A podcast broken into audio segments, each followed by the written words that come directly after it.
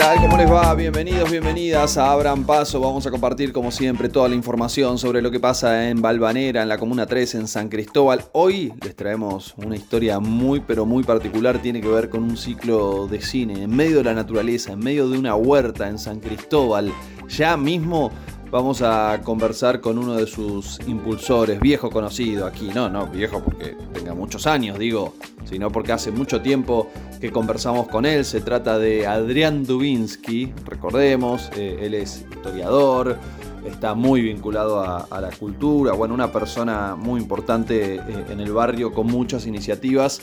En este caso se trata de un ciclo de cine que ya empezó el 11 de enero, pero que continúa en las próximas semanas, también en febrero, con películas súper interesantes al aire libre, en el medio de una huerta, pero mejor que te lo cuente Adrián.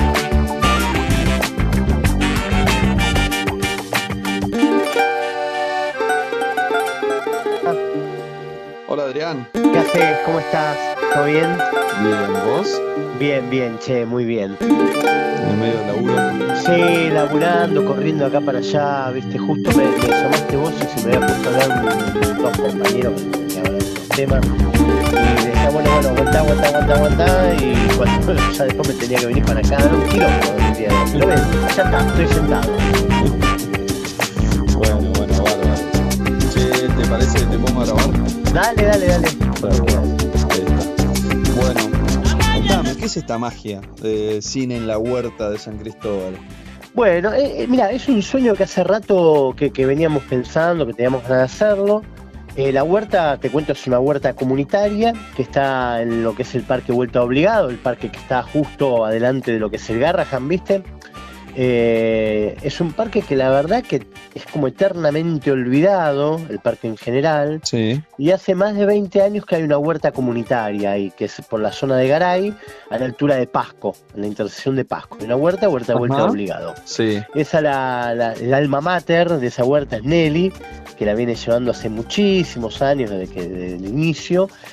Y digamos, si bien tiene actividades propias de huerta, ¿no? Digamos, cultivo, eh, clases con INTA, charlas con escuelas, etcétera, también venimos haciendo algunas actividades culturales. En ese sentido, veníamos pensando con un grupo de compañeros, compañeros, vecinos, vecinas, que teníamos ganas de ver películas, porque como la canción de Charlie, ¿viste?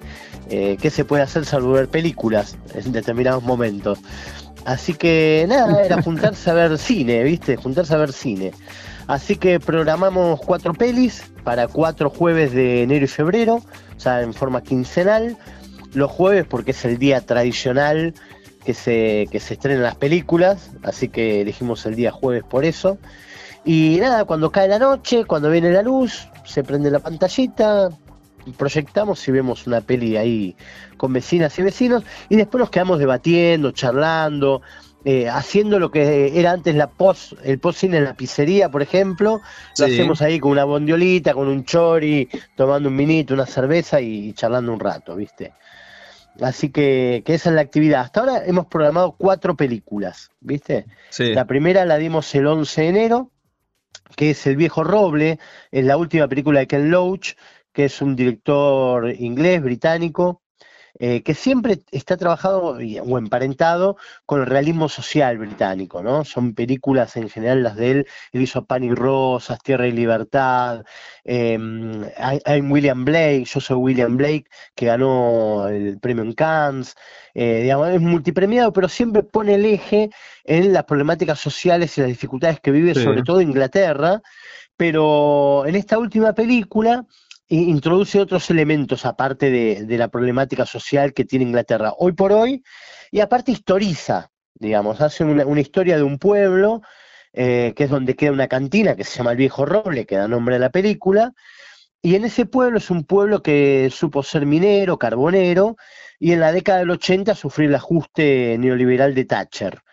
Y el personaje que tiene la, cantina, digamos, el bar este, es un bar de mala muerte donde van cuatro o cinco borrachines a tomar algo. Y en el año 2016 se da que llegan un montón de migrantes sirios que están huyendo de la guerra, ¿no? Y son refugiados políticos en Inglaterra y lo, llevan a ese pueblo. Entonces se generan las rispideces típicas ¿no? de, un lugar con gente que mil años que viviendo ahí, que de golpe se siente invadida y le sale toda la xenofobia adentro. Pero bueno, después termina siendo, digamos, quienes le dan, si se quiere, vida de nuevo al pueblo, que le dan vida comunitaria, vida social, y termina siendo comunidad, ¿viste? Así que mm, en medio miles de vicitudes y bueno, no, no quiero spoilear demasiado la película. Botonear, no voy a usar la palabra spoilear porque es, es, un, es un poco una verbalización inglesa extraña. Así que nada, no voy a andar botoneando de qué viene la peli, me gustaría que la vean. Eh, pero bueno, iniciamos con esa peli. Sí, qué interesante, me quedo pensando en una cosa de lo que decías para el contexto que estamos viviendo en este momento en la comuna. Por ahí no tanto en San Cristóbal, pero sí en Balvanera, con el tema de la migración. Siempre es un tema eterno y, hacernos pensar de repente a partir de este film que ustedes proponen me parece súper interesante. Sí, porque la peli, si, algo tiene interesante también, no se pone en un lugar maniqueo, ¿viste? No anda demonizando a aquel que de golpe se siente invadido, que, que es legítimo como sentimiento, ¿no? Ahora, lo que lleva después es una reflexión más profunda de eso, ¿no? ¿Por qué esta gente viene acá? ¿Por qué yo estoy como estoy? Digamos, mi problema empezó cuando llegaron los sirios o empezó eh, en 1980 con Thatcher, el neoliberalismo que dejó un montón de gente sin laburo.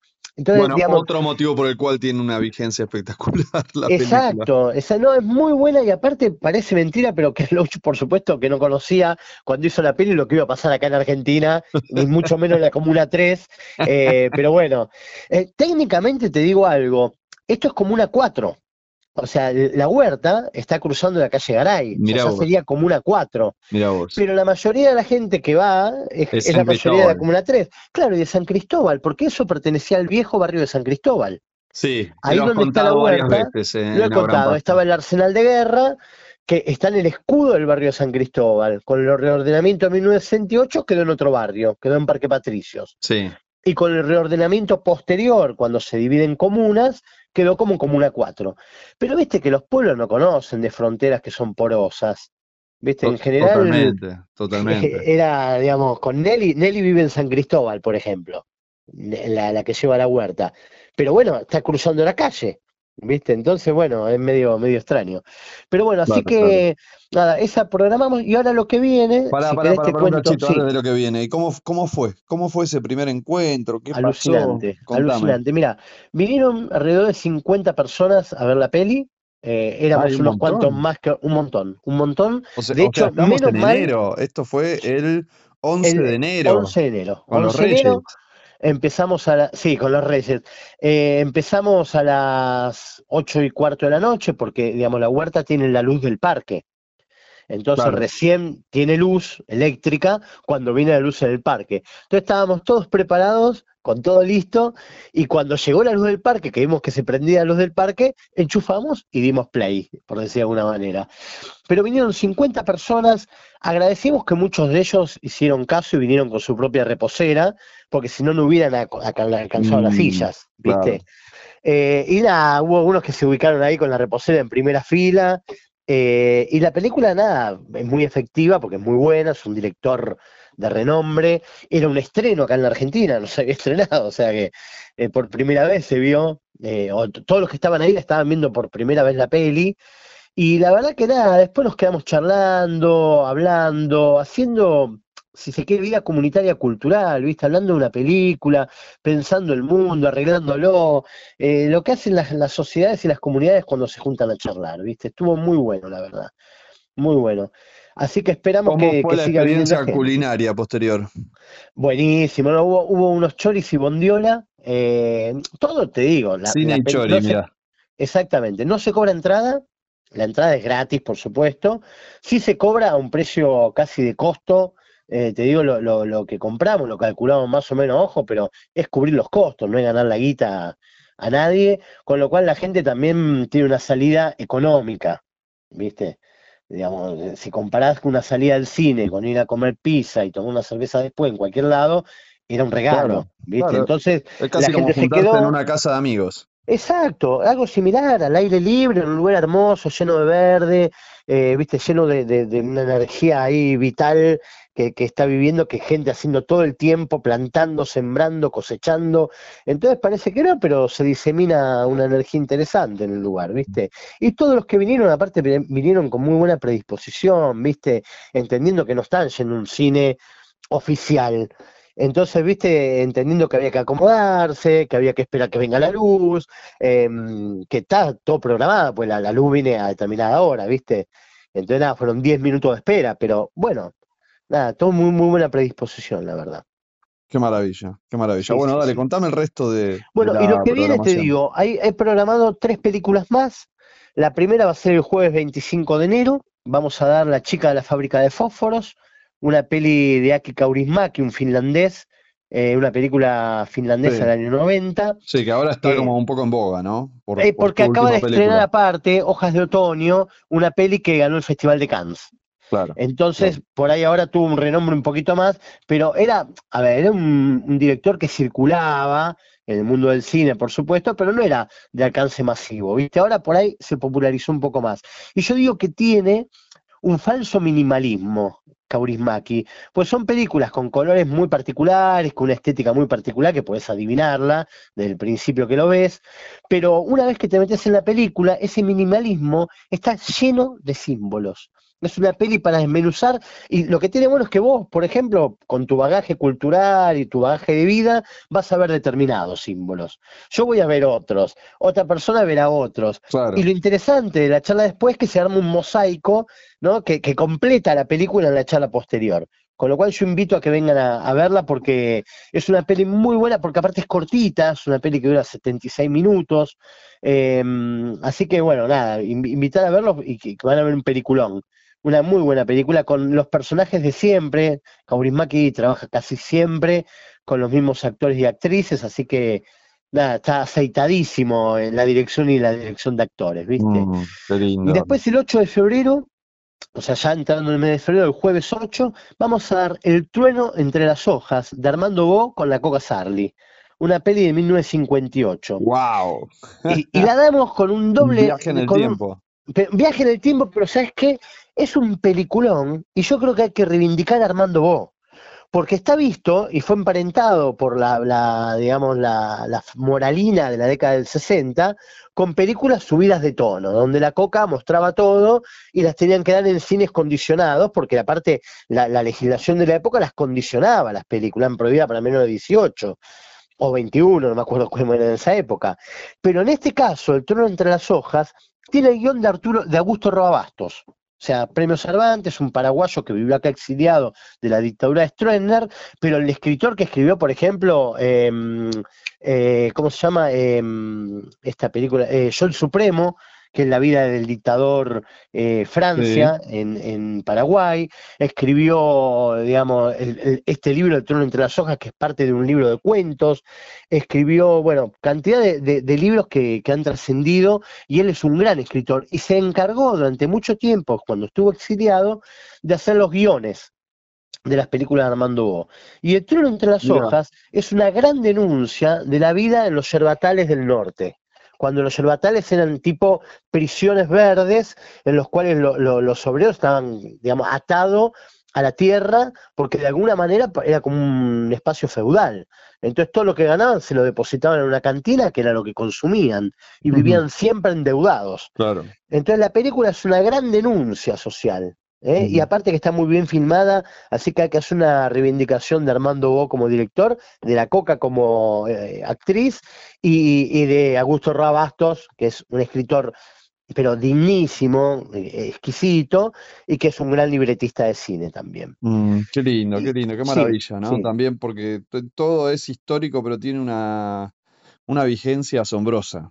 Absolutamente, absolutamente. Mira, hace poquito tiempo murió Ramón Ayala. ¿Viste? Sí, que, él hizo Cosechero, el Mensú, y bueno, eh, o los cuentos de Quiroga, si querés, que algunos también transcurren en, ese lugar, ¿viste? Eh, o los cuentos de, mm, de, Varela, ¿viste? ¿Qué sé yo? Hay, hay un montón de, autores que se han dedicado a estudiar la explotación en el litoral, ¿viste? Barret en Paraguay, eh, pero en el cine también hay, hay toda una, una saga de películas que hablan de ese espacio eh, físico y etario de época. Eh, y El trono entre las hojas es una de ellas. Claro. Y después, ya el 22 de febrero, cerrando el ciclo, terminamos ese día, Quizás no estoy yo ese día porque algún día me tengo que tomar vacaciones, pero bueno, como eso no lo hago yo solo, la cosa continúa. Vamos a ver una película eh, anormal para la filmografía de Jim Harmus. Se llama Solo los amantes sobreviven. Eh, y es una película que trabaja Tilda Swinton, trabaja mm, eh, Robert Hart, John Hart, perdón. Es una película norteamericana de 2013 pero que transcurre en varios lugares a la vez y es una saga vampírica. Una saga vampírica, pero que habla mucho más que de vampiros. Así que es un peliculón de Jim Harmush, el director, por ejemplo, de Hombre Muerto, el director de Night Train, el director de, mm, El último Samurai. Eh, así que nada, un, director exquisito también, Jim Harmush. ¿eh? Así que nada, invitados, invitados a la gente del barrio, vos por supuesto, como siempre, a, ver cine al aire libre, a juntarse un ratito a charlar, a ver una peli, a tomar algo y a pasar el verano en Buenos Aires y a pensar culturalmente esta realidad. Porque la verdad que muchas veces cuando las sociedades plantean dificultades, cuando los países tienen grandes dificultades serias, eh, lo que da respuesta es la cultura. Así que me parece maravilloso. Ahí estaremos. ¿Cómo fue que decidieron la curaduría de, estas películas en este Arbitraria, arbitraria. Yo tengo un listado de más o menos 15.000 películas, ¿viste? Mm, para ver. Nos pusimos, hace poco cerró un ciclo, cerró, perdón, un, un espacio que tenía mucho cine online, lo cerraron, ¿viste? Porque bueno, lo, cerraron, se llamaba Cinefilia. A raíz de ese me puse a buscar en mi archivo para recuperar películas, ¿viste? Y nada, me puse a buscar y encontré estas cuatro entre las primeras, me parecieron las cuatro alucinantes, dije, vamos con estas cuatro. Eh, lo, consulté con los compas ahí a ver qué les parecía, eh, algunos las habían visto, otros no. La de Ken Loach no la había visto nadie. Pero bueno, nada, consensuamos y rápidamente armamos, porque la verdad que es muy arbitrario, ¿viste? Elegir cuatro películas así al tuntum. Y aparte, en este primer ciclo, después si todo va bien haremos otro en marzo, en abril, veremos dónde y cómo. Em, pero los ciclos generalmente cuando no tienen una línea, por ejemplo, que eso, cine latinoamericano en la década del 60, western crepusculares de los 80, bueno, cuando no hay una bajada así única, eh, es el universo del cine podés elegir lo que se te cante, ¿viste? Con lo cual la idea era elegir películas que sean entretenidas por lo pronto, que sean debatibles, o sea, que deje tela para cortar y que pueda, que se pueda recurrir a esto que yo llamo el mosaico cultural, ¿viste? Que cada uno traiga sus propios saberes y que no haya alguien ahí explicando la película, sino que entre todas y todos debatamos y se vaya haciendo un mosaico. Que fue el espíritu de los ciclos que se coordinaban en la época de la pandemia, yo coordiné dos ciclos, uno en el Parque de la Estación y otro con la gente de jubilados em, de ATE, eh, adultos mayores de ATE, perdón por, la antigüedad, el arcaísmo. Em, y la verdad que funcionaba muy bien. En ese momento mandábamos una película online, la gente lo veía en su casa y después nos juntábamos a debatirla por, por pantallita, ¿viste? En plena pandemia. Eh, ahora no, ahora es el mismo espíritu, que sea comunitario el debate, pero en forma presencial. Así que tenemos ahí cuatro excelentes pelis para debatir. Una ya la vimos y quedan tres para el ciclo. Bien. ¿Y cómo es el vínculo con la huerta? ¿Cómo rápido lo habilitaron? ¿Por qué en la huerta? Yo, mira, yo a Nelly la conozco del barrio, vive acá una cuadra, Nelly. Digamos, conocemos gente en común, ella iba a la escuela de, chiquita con el papá de un íntimo amigo mío, a la escuelita que se llama Escuela de Tucumán, que queda al lado de mi casa, ahora hay un garage ahí, con lo cual hay un conocimiento de, yo tengo 52 años, me conoce hace 52 años, así que desde toda la vida. Em, con lo cual siempre hubo un vínculo. Y hace un tiempo, unos compañeros del año pasado empezaron a trabajar la huerta ahí. ¿Viste? Un, grupo de ahí de Frente Ambiental de, de, un espacio cultural y político empezaron a trabajar en la huerta. Y nada, se, se revivó el vínculo y ya hicimos un ciclo de, de música, de tango, ahí hicimos tango en la huerta, eh, ahora se viene eh, un zoológico de poetas en febrero también, va a haber ahí un encuentro de poesía en la huerta, de noche, Así que nada, es un lugar hermoso para disfrutar el verano y para también acercar gente a la huerta que precisa manos. Así que aquel que se copa con la actividad cultural y ve que también encuentra un espacio amable, agradable, amigable para acercarse, está invitado también a meter la mano en la tierra, ¿viste? Qué Eh, lindo. y, qué y después llevarse un tomatito, una rúcula, una lechuguita, algo para Sí. su casa. Claro, claro. Así que así está. Y cómo una cosa tiene que ver con la otra, me encanta esa, esa Totalmente, de construir, desde la cultura, el cine, el- la alimentación, la agricultura urbana. Sí, y también en estos tiempos me parece que es interesante que sea por abajo y comunitario.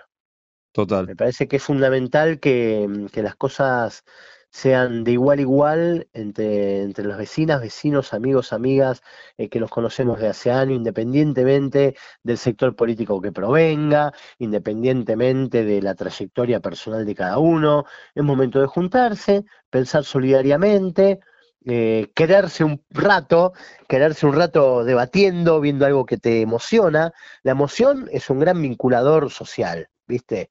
Eh, una vez que te emocionaste al lado de alguien, se genera un vínculo indisoluble de alguna manera. Y comiendo juntos también. Así que eso es lo que buscamos. Me encantó, me encantó todo lo que estás contando. ¿Querés agregar algo más? No, no, invitar, invitar y agradecerte a vos, como siempre, como siempre, porque siempre sos muy solidario y siempre, Martín, estás ahí atento a qué se hace, pues no te llamé yo para hacer la nota, te enteraste, me llamaste y siempre das espacio, ¿viste? Yo sé que te puedo llamar yo, pero generalmente funciona al revés, te adelantás a cualquier llamado y me estás llamando para, para difundir las Sí, cosas, así esto es que maravilloso. ¿Cómo mil no, cómo no gracias. te voy a llamar? mil Gracias. gracias. Abrazo gigante. Abrazo grande, Martín, nos estamos viendo. Nos vemos. Chau, Chau, chau. chau.